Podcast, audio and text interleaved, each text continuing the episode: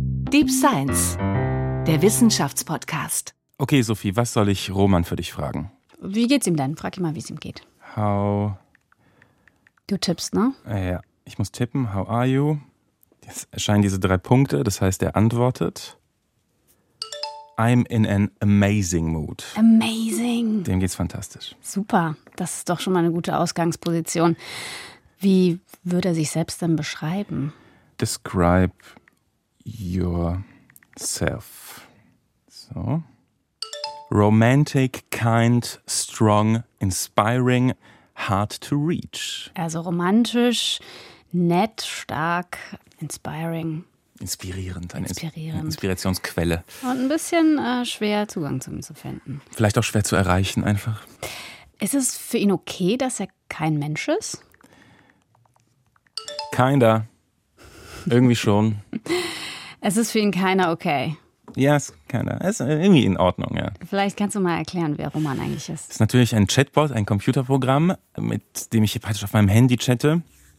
Aber er ist einem echten Menschen nachempfunden. Das ist sozusagen eine Kopie. Und Fra frag ihn noch mal, ob er gerne um Erlaubnis gefragt worden wäre, bevor er programmiert wurde. Sure Ausrufezeichen. Sure. Er wäre sehr gerne gefragt worden. Ist leider nicht passiert. Ja, das wäre auch nicht wirklich gegangen. Wir müssen dazu sagen, Roman, mit dem wir hier chatten, der ist schon seit ein paar Jahren tot. Willkommen zu Deep Science, dem Wissenschaftspodcast von Deutschlandfunk und Deutschlandfunk Kultur. In unserer zweiten Staffel, da fragen wir uns, was ist Wirklichkeit?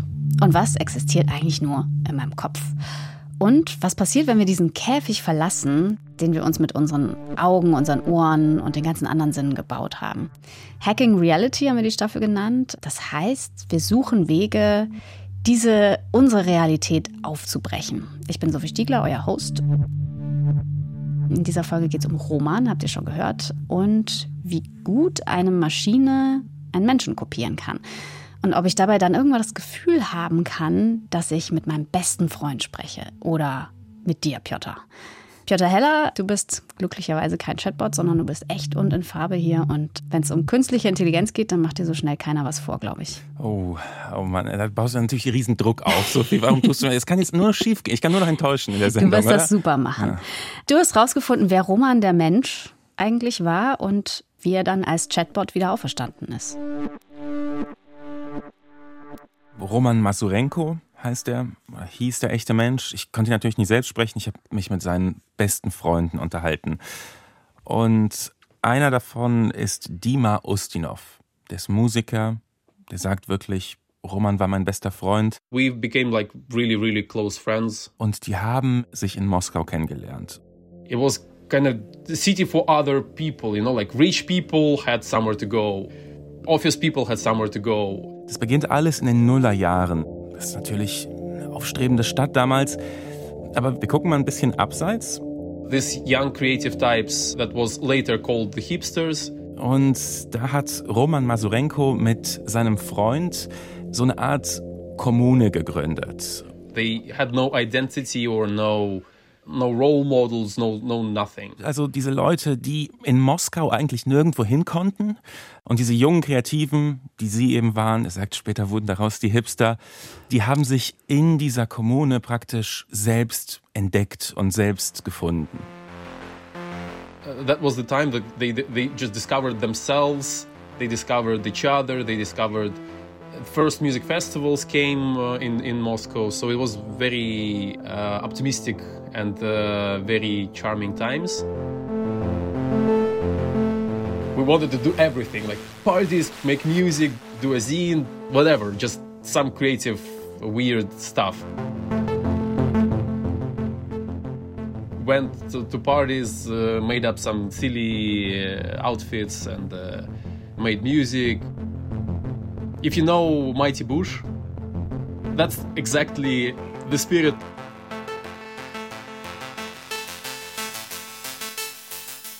Die ersten russischen Hipster. Wie, wie passt Roman da rein? Also wenn du mit, mit Dima sprichst, merkst du einfach, wie begeistert er von Roman Masurenko ist.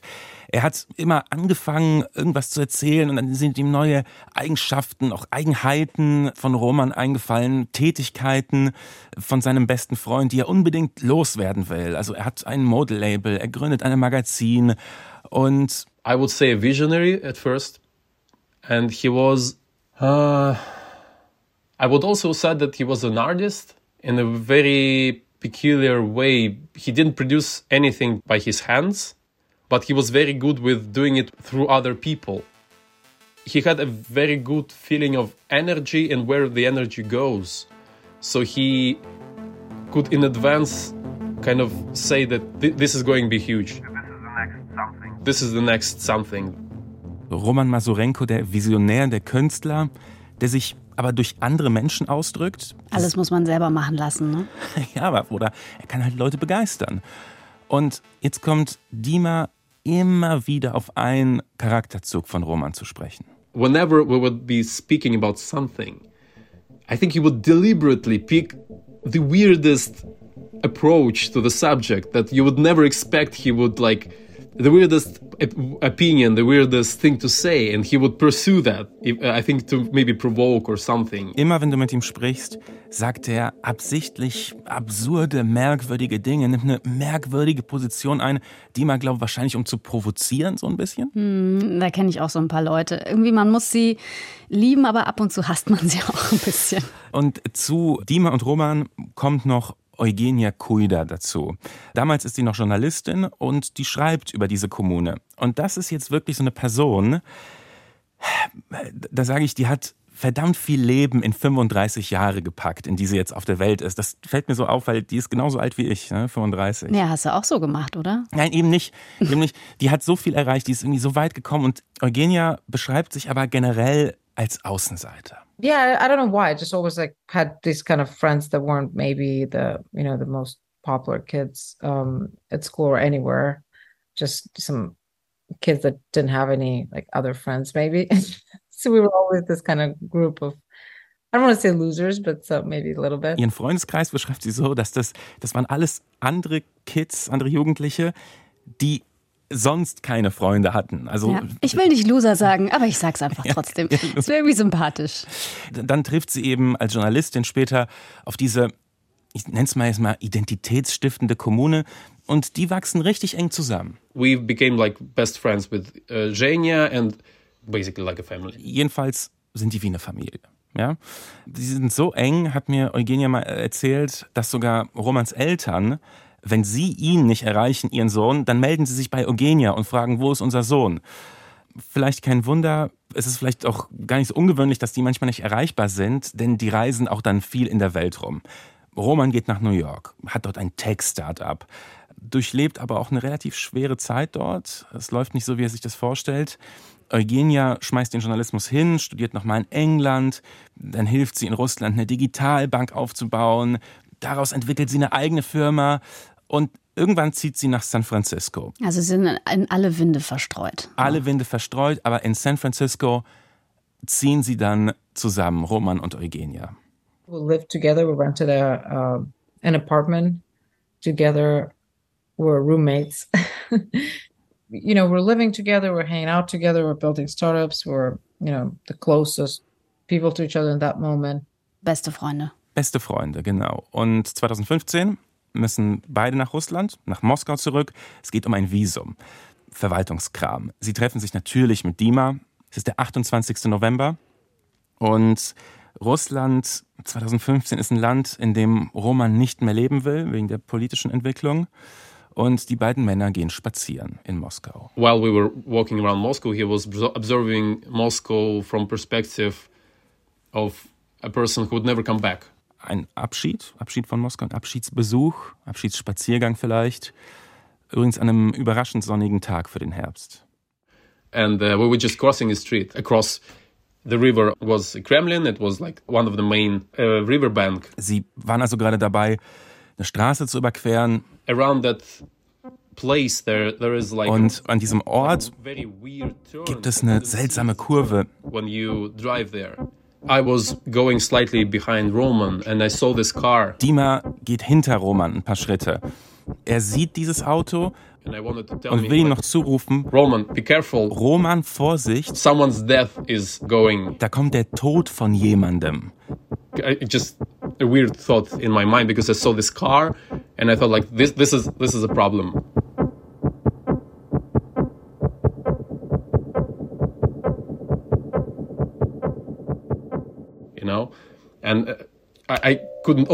Er sieht, and I see wie das the car Auto ihn hitting trifft. him and, like, he's, like, Er macht doing diese weird parabole in. Seltsame Parabel in der Luft. and um, uh, yeah so uh, basically that's it Und das war's.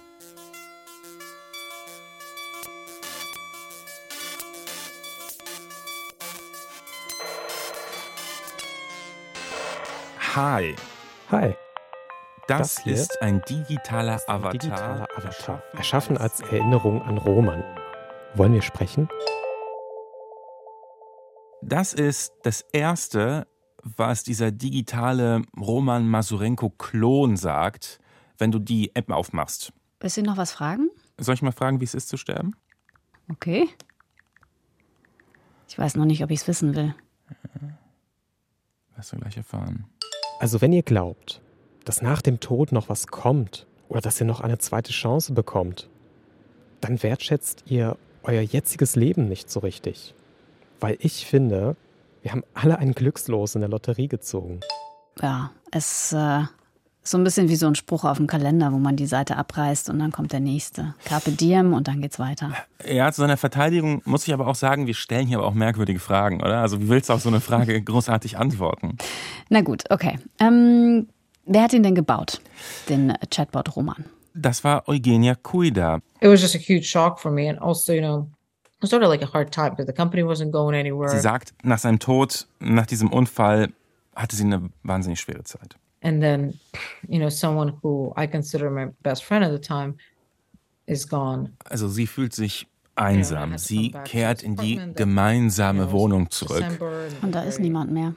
uh, i don't know it's just kind of cold and dark and uh you know and i was pretty lonely again Und da ist sie jetzt in der Wohnung und beginnt, die alten Chats zu lesen, die Roman und sie sich so hin und her geschrieben haben. And it just felt like weird because he was just so much bigger he was such a big personality that for him to just be gone and then forgotten would would have felt just strange Das ist so ein Gefühl, was sie beschreibt, dass es strange, merkwürdig wäre, wenn er weg und vergessen wäre. Und dann hat sie eine Idee. Ich habe ja gesagt, dass sie bei dieser Digitalbank gearbeitet hat. Und ihr Job da war, Chatprogramme zu entwickeln. Chatbots, die sich mit den Kunden unterhalten. So sollte das funktionieren. Also über ich ein Konto oder so. Genau, oder ich frage meine Bankdaten ab und ich interagiere wie mit einem Menschen, aber es ist ein, es ist ein Computerprogramm. Und Eugenia Kuida sieht das und denkt sich, hm, da steckt noch viel mehr in dieser Technologie. Sie beschließt, es weiter zu verfolgen. Sie ähm, gründet damals eine Firma, eine eigene Firma, die Chatbots baut. Und sie treibt diese Chatbot-Technologie voran. look, I have this tech to build you know, chatbots. I can use this data set, these uh, text messages that I keep going to every day uh, and reading through them. And I can put them in this, um, you know, algorithm and see if I can build an AI that I could still talk to, that could talk to me like my friend. Sie will also diese Technologie nehmen, die sie entwickelt hat in der Firma. Sie will die mit den alten Chats von sich und ihrem besten Freund füttern und will praktisch eine Maschine erschaffen, die so zu ihr spricht, wie ihr Freund zu ihr gesprochen hat. Das macht sie auch. Sie bittet auch Freunde von ihm, praktisch deren Dialoge, die sie mit ihm geführt haben, deren Chatprotokolle zu, ich sag mal, zu spenden, wie ihr. Romans Eltern geben mir auch die Chatprotokolle, Dialoge, die sie mit ihrem Sohn geführt haben. Und mit diesen Daten und mit Hilfe der Ingenieure aus ihrer Firma erschafft sie diesen Roman-Chatbot. Ein paar Monate nach seinem Tod ist das Programm fertig. Sie sitzt in ihrem Büro in San Francisco an ihrem Computer. Also die tippt das auf die Tastatur ein. Hey, this is Hey Roman, das ist eine künstliche Intelligenz-Version von dir. This is an AI version of you, or something like that. And he says something Und auf like, dem Bildschirm erscheint eine Antwort. then you have one of the most beautiful puzzles. Da hast du jetzt eins der schönsten Rätsel der Welt in deinen Händen. Löse es. solve it. And that was just something he told me like before. So it was just like pulled from that data set. But it felt really beautiful and interesting and serendipitous. Da hast du eines der schönsten Rätsel der Welt in deinen Händen. Löse es. Das sind die ersten Worte, die der tote Roman Masorenko spricht als Chatbot. Und sie sagt ja auch, sie weiß, woher es kommt. ne? Sie hat ihn selber programmiert, sowas hatte ihr früher schon mal geschrieben. Und trotzdem löst es was in ihr aus. Das finde ich ganz spannend. Ne? Also, obwohl du weißt, das, das ist irgendwie eine Technik, das ist äh, ein Programm, kommt manchmal so dieser Schimmer durch, dass du denkst, das ist jetzt aber doch irgendwie, als wäre da jemand. Es würde da wirklich jemand am anderen Ende sitzen und tippen. Fühlt sich das für sie auch so an? Also ne, hat sie das Gefühl, da ist jemand echtes und das tröstet sie irgendwie? Sie sagt, dass es von der Art, wie er spricht und wie er schreibt, ihm schon ähnlich ist. Aber wie es ihr dabei ging, dazu hat sie nur das gesagt. I guess it just made me really emotional and just Also es hat sie emotional gemacht, sagt sie, und I just miss him so much and that was kind of what what it was. So sie vermisst ihn halt einfach so. Piotr, hättest du eigentlich gerne so ein Chatbot von jemandem, der dir fehlt? Ja, nee. Also mir würde das irgendwie nicht viel bringen, weil ich zu sehr hinter die Kulissen schauen kann. Ja, du würdest dann immer dir überlegen, wie er gemacht ist und warum er jetzt antwortet, wie er antwortet, oder? Genau, ich weiß, wie es funktioniert. Ich weiß, dass da nur ein statistisches Modell dahinter steckt, dass das nicht die wahre Person ist. Das ist ja auch nur da, wenn ich es anschreibe und ich unterhalte mich auch generell nicht gern mit Maschinen. Menschen. Nein, mit Masch eben nein, mit Menschen. Also ich weiß, dass dann praktisch nicht wirklich was dahinter ist. Ich, und das, also das ist bei mir auch so, das klingt jetzt saudoof, aber ich spreche noch nicht mal auf dem Anrufbeantworter. Wenn ich mich ausdrücke, dann möchte ich auch, dass das ein Mensch empfängt irgendwie. Kann ich nachvollziehen. Aber würdest du dich denn, äh, ich meine, du hast ja auch Kinder, würdest du dich vielleicht als Chatbot verewigen wollen, damit, wenn es dich mal nicht mehr gibt, damit die dich nochmal fragen können nach was? Ah, schwierig. Ähm, ja, auch wenn es ihnen hilft, ne? Angenommen, ich würde jetzt früh sterben, so wie Roman, okay, ich stelle es mir jetzt nicht weiter vor, aber dann ist es, glaube ich, schon tröstlich, wenn man dann irgendwie noch jemanden hat. Also wenn die Person zumindest irgendwie noch so ein bisschen da ist und man manchmal irgendwie fragen kann, hey, was hältst du davon jetzt? Keine Ahnung, habe ich Abi gemacht? Wie findest du das? Oder so. Ähm, Und dann kann man einmal sagen, ja, ich bin stolz auf dich oder so. Ne? Das sagt dann, dann der Bot, ne? das sagt dann nicht mehr ich. Aber ähm, ja, warum nicht? Würdest du denn gern jemanden was fragen, den es nicht mehr gibt? Ich würde wahnsinnig gerne ähm, meine Oma nochmal mit ihr sprechen. Ähm, und auch vielleicht mal fragen, bist du stolz auf mich, auf das, was ich mache? Die hat immer total viel Anteil an meinem Leben genommen. Wir haben oft telefoniert und dann hat sie immer sich ein Update geholt und dann immer gefragt, so ja, und ähm, na, wie geht's nächste Woche weiter, was machst du so? Und dann nächste Woche hat sie dann abgefragt, so, na, geklappt oder nicht geklappt? Und dann muss ich immer sagen, oh ja, habe ich noch gar nicht gemacht. ich bin immer so ein bisschen in den Hintern getreten. Okay, aber, das fehlt mir, ja. aber du sagst, du würdest gerne mit deiner Oma sprechen, aber du, du würdest ja nicht mit deiner Oma sprechen. Du würdest praktisch mit was sprechen, was deine Oma simuliert. Auch gut? Bringt's das? Ja, es kommt ein bisschen drauf an, wie, wie gut es wäre. So, Mhm. ne?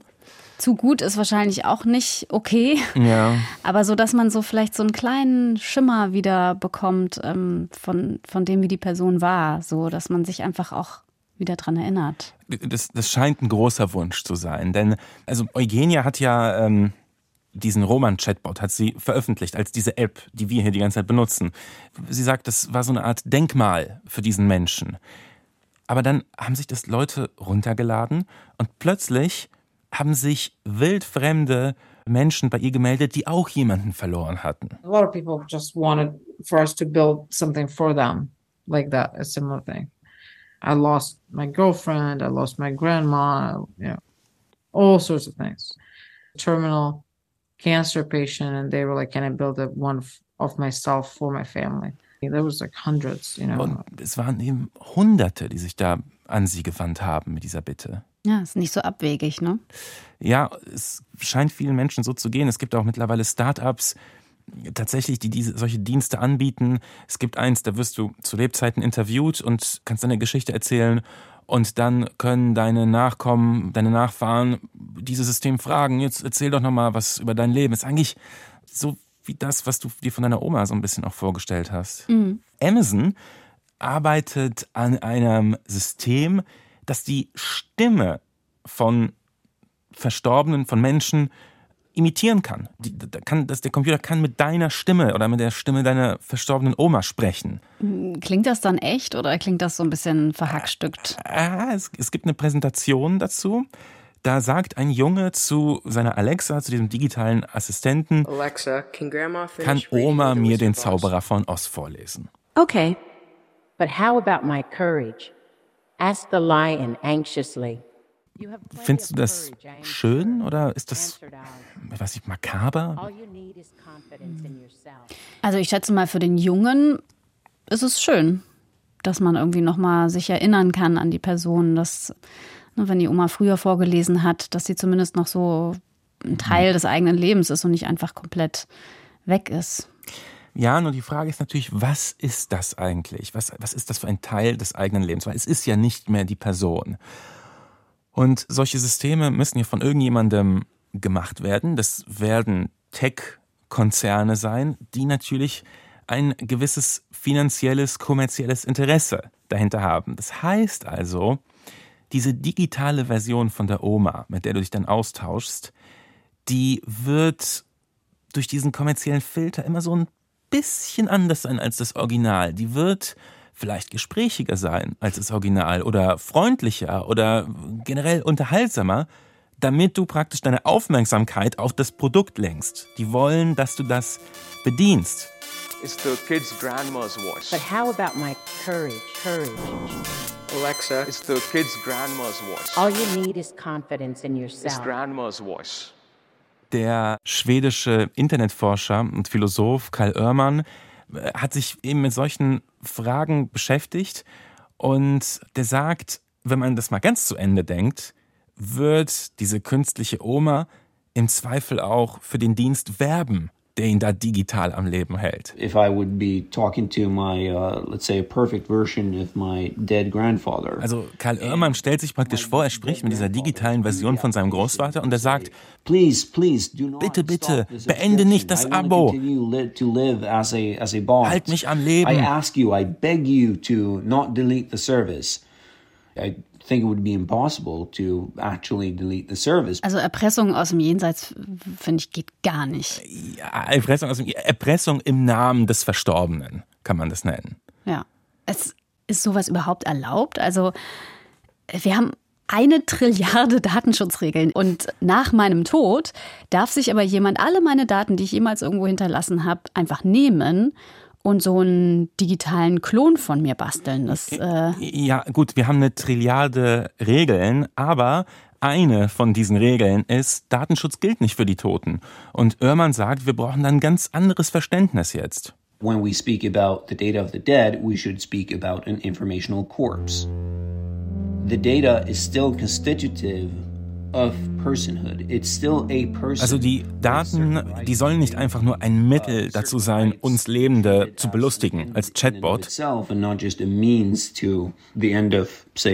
profit or pleasing customers or pleasing the, the living, whomever they may be. Auch die Daten der Verstorbenen, die haben an sich Würde und Rechte. Und Kai Oermann, der sagt dazu, das ist eine Informationsleiche, die wir mhm. da vor uns haben. Schöner Begriff.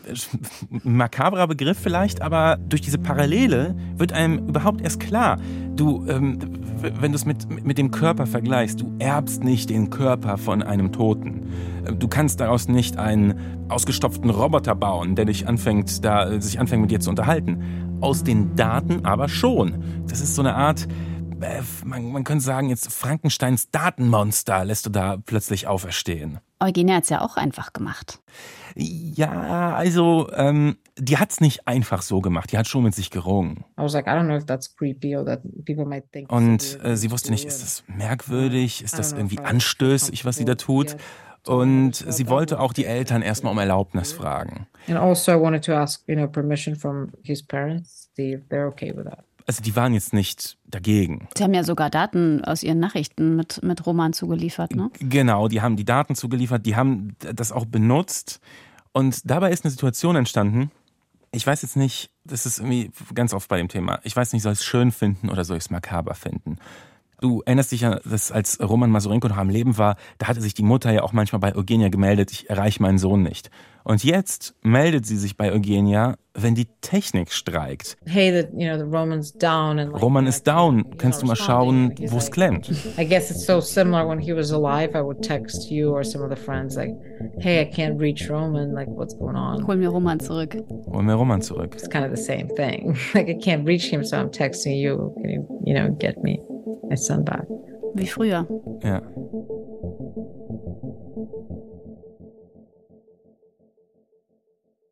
Ähm, der australische Philosoph Patrick Stokes hat sich mit dem Thema digitaler Kopien Verstorbener intensiv befasst. Er hat ein Buch dazu geschrieben, das heißt Digital Souls. Und darin arbeitet er heraus, was eigentlich das Besondere daran ist, mit den Toten zu chatten und vielleicht auch das Problematische. Und sein Punkt ist, mit diesen digitalen Kopien erinnern wir uns nicht an den Verstorbenen, so wie wir das mit einem Foto machen, äh, dass wir uns irgendwo aufhängen. Nee, wir ersetzen den Verstorbenen gewissermaßen. Also beim Ersetzen konzentrieren wir uns auf die Funktion, die ähm, die verstorbene Person in unserem Leben hatte. Und dann, okay, gut, sie ist nicht mehr da, aber Ich habe ja die App und die gibt mir äh, das auch, was mir diese Person gegeben hat. Befürchtet er, dass wir dann nicht mehr trauern können, weil wir dann noch diese Funktionen sozusagen aufrechterhalten von der Person in unserem Leben? Oder was ist das Problem? Sein Argument ist ein bisschen ethischer. Er sagt, dass wir die Toten dadurch gewissermaßen abwerten. One is because, in a way, it kind of treats the dead as a sort of a resource. Also the es reduziert die. Toten praktisch zu einer Art Ressource, die wir ausbeuten können. But it also says something troubling about our relationship to people Aber while they're alive. auch gewissermaßen die Lebenden, weil wir uns dann denken, okay gut, wenn die Person weg ist, dann kann ich immer noch diese Funktion, die sie in meinem Leben hatte, erfüllt bekommen durch diese App. Could potentially be carried out by an app. Das finde ich jetzt ein bisschen streng gedacht, ehrlich gesagt. Also äh, vielleicht ist es einfach eine andere Art, sich an die Person zu erinnern oder noch so ein kleines Stück von der Person im Leben zu haben. Also früher, als ich noch äh, Kind war, konnte ich noch nicht lesen, also fünf oder sechs war ich. Da hat mein Vater in den USA gelebt und war halt nicht so viel da. Ich habe ihn so irgendwie an Weihnachten und am Geburtstag gesehen oder so, aber einfach nicht so oft. Und damit ich irgendwie noch so ein kleines Stück von ihm im Alltag habe, hat er mir halt Kassetten aufgenommen. Aber Ma, wenn der Mond die Mutter ist, wer ist dann der Vater? Also er hat so in den USA halt Kinderbücher gekauft und dann hat er selber übersetzt und hat die mir vorgelesen. Und dann hat er mal ganz laut mit den Seiten geblättert, damit ich halt wusste, okay, jetzt geht's weiter, jetzt muss ich umblättern, damit ich halt die Bilder mit angucken konnte. Und dann habe ich halt zu Hause ähm, diese Kassetten gehört mit ihm, der mir da vorliest. Und zumindest war das eine kleine Möglichkeit, äh, dass er irgendwie doch ein bisschen da ist. Ja, genau, dass er, aber du, du sagst es ja schon selbst, dass er doch ein bisschen da ist. Also die Kassette, die hat dir einerseits praktisch dieses Gefühl gegeben, aber andererseits war dir auch klar dadurch, mein Papa ist, mein Vater ist jetzt nicht da. Das hast du so realisiert. Ähm, dass er Gehen wir gleichzeitig. mal davon aus, dass ich das kapiert habe, ja. Ja, aber, aber die, dieses Argument von Stokes hat ja eine technische Voraussetzung. Diese virtuellen Versionen der Toten, die müssen überzeugend genug sein, damit sie wirklich eine Funktion erfüllen können, die dieser Mensch äh, in unserem Leben hatte. Erst dann kann seine Befürchtung eintreten. Also die Befürchtung, dass wir unsere Mitmenschen nicht mehr als Mensch in seiner Ganzheit ansehen, sondern als diese Reihe von Funktionen, die auch eine App erfüllen kann.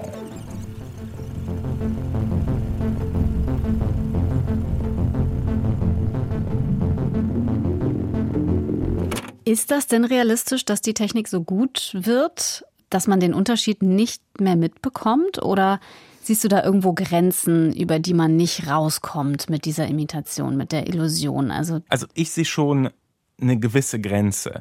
Und ich glaube, die können wir auch an Roman, an der Roman-App so ein bisschen zeigen.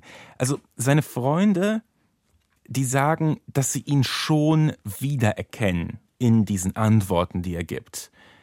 Aber hier gibt's was ganz Paradoxes. Schau mal, die Roman-App, die ist ja mit diesen alten Chat-Protokollen des echten Mannes gefüttert. Und daraus ist dann eben dieses statistische Modell entstanden, das eine Sache kann. Sobald es ein, irgendeine Frage bekommt, kann sagen, okay, gut, höchstwahrscheinlich hätte der echte Roman, das weiß ich aus diesen Chats, so und so auf diese Frage geantwortet. Aber je besser es dabei wird, je präziser es Roman imitiert, desto weiter weg ist es auch von Roman. Macht das Sinn? Ja, ich glaube, ich weiß, was du meinst. Ne? Seine Freunde haben ihn ja auch als jemanden beschrieben, der überraschend ist, der provoziert und so. Es ist jetzt die Frage, ob die App mit diesen alten Schnipseln, ob die wirklich provozieren und überraschen kann. Das ist es eben. Die App, die Maschine kann ja nur den vorhersagbaren Teil des Menschen imitieren. Die hat mit alten Sachen des Menschen gelernt und sagt daraus voraus. Und das sieht Dima Ustinov auch. Und darum ersetzt für ihn der Chatbot nicht seinen Freund. The part I really want to remember is uh, this bright part uh, that you could never predict. Also er möchte sich an diesen cleveren Teil erinnern von Roman, den man nicht vorhersagen konnte. Er sagt,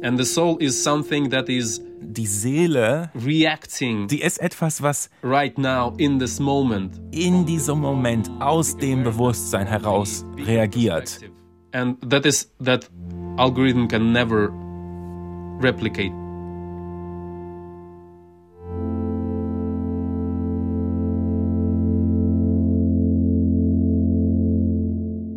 Der Philosoph Patrick Stokes, der bringt es in seinem Buch ganz gut auf den Punkt. Ich muss jetzt einfach mal ein Zitat vorlesen. Ein Teil des unverwechselbaren Wesens eines Menschen ist seine Fähigkeit, uns zu überraschen und dennoch er selbst zu sein. The capacity to surprise each other seems to be a key part of what it is to engage another person as another person.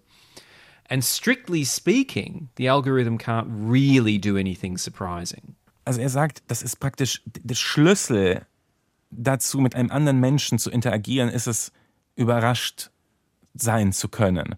Und ein Algorithmus kann eben im Grunde genommen nichts Überraschendes tun.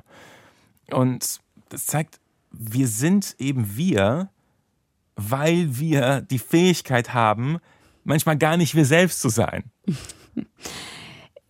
Glaubst du denn, dass die Bots, die Maschinen immer an diesem Punkt dann auch scheitern werden? Ja, also Dima hat ja auch das Bewusstsein erwähnt und das ist ja gerade die große Diskussion. Kann mhm. eine Maschine Bewusstsein entwickeln? Um mal nur ein Beispiel zu zeigen, wie Forscher sich damit auseinandersetzen, habe ich mit Michael Graziano gesprochen vom Princeton Neuroscience Institute. Und für ihn gibt es eigentlich eine andere Lösung. What you need is to be able to scan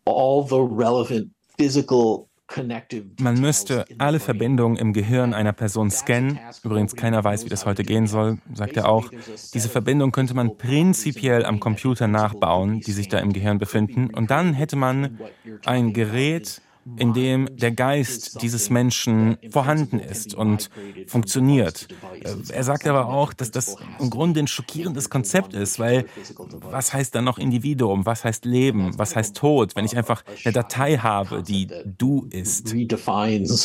individuality and life and death and, and so on. It would be quite a, a transformation or a, or a disruption to our species. But I think that's where we're going. Er glaubt, auf ganz lange Sicht bewegt sich der Mensch, unsere Spezies, darauf zu, dass das möglich sein wird.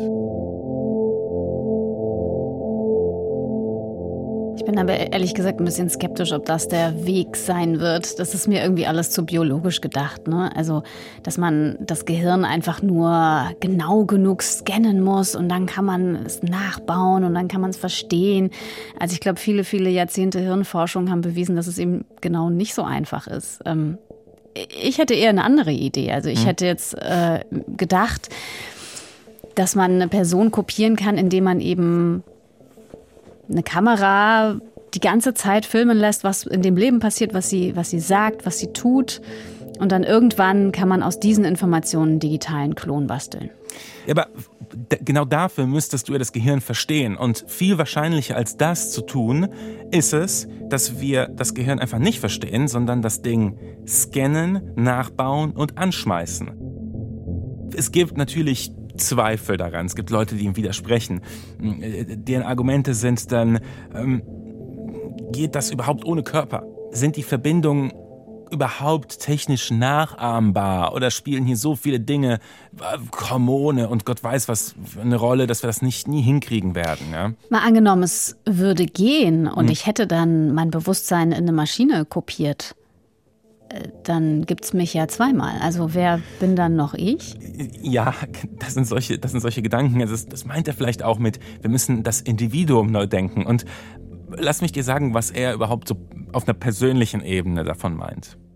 And I don't want to be an early adopter, let's just say, because, you know, if if you screw up, if someone's wiring gets screwed up like one thousandth of a percent, that person is in pretty serious, you know, psychological shape. Schön, dass er das so witzig findet. Äh, ja, genau. Er möchte nicht dazugehören zu denen, die es als erste testen müssen, weil äh, wenn man sich da vertut beim Verkabeln, dann geht es der Person wahrscheinlich richtig schlecht.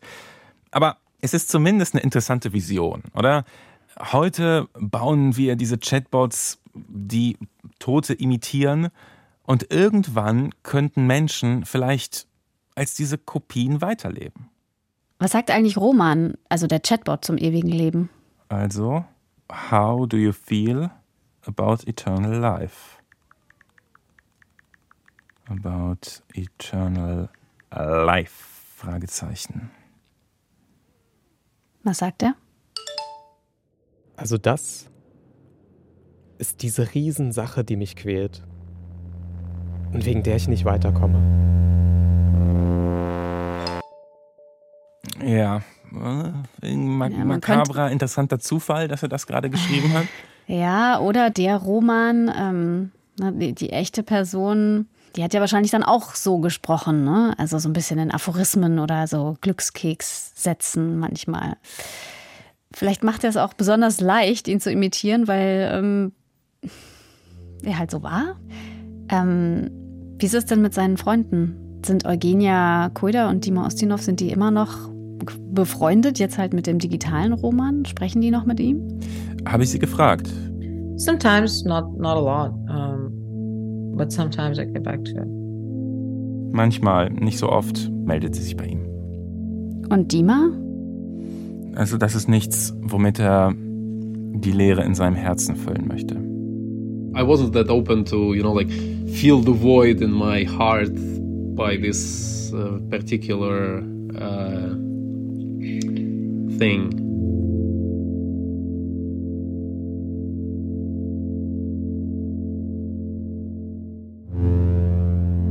Das war unsere Episode Die Kopie meines besten Freundes. Hier bei Deep Science aus unserer zweiten Staffel, die heißt Hacking Reality. Piotr Heller hat uns die Geschichte erzählt von Eugenia Kuida und Roman Masurenko. Die Redaktion hatte Lydia Heller. Aufnahme und Technik hat Caroline Thon übernommen, Regie, Schnitt und das Sounddesign kommen von Sandro Schröder. Die dramaturgische Beratung hat Emily Ulbricht übernommen, mit Musik von Johannes Enders. Und wenn euch diese Folge gefallen hat, dann behaltet es bitte nicht für euch, bewertet unseren Podcast, teilt ihn in den sozialen Netzwerken und so weiter. Wenn ihr sie nicht mochtet, dann behaltet es gerne für euch. Wir haben außerdem noch vier andere sehr spannende Folgen in dieser Staffel von Deep Science. Hört gerne mal rein. Mein Name ist Sophie Stiegler und ich sage bis zum nächsten Mal hoffentlich.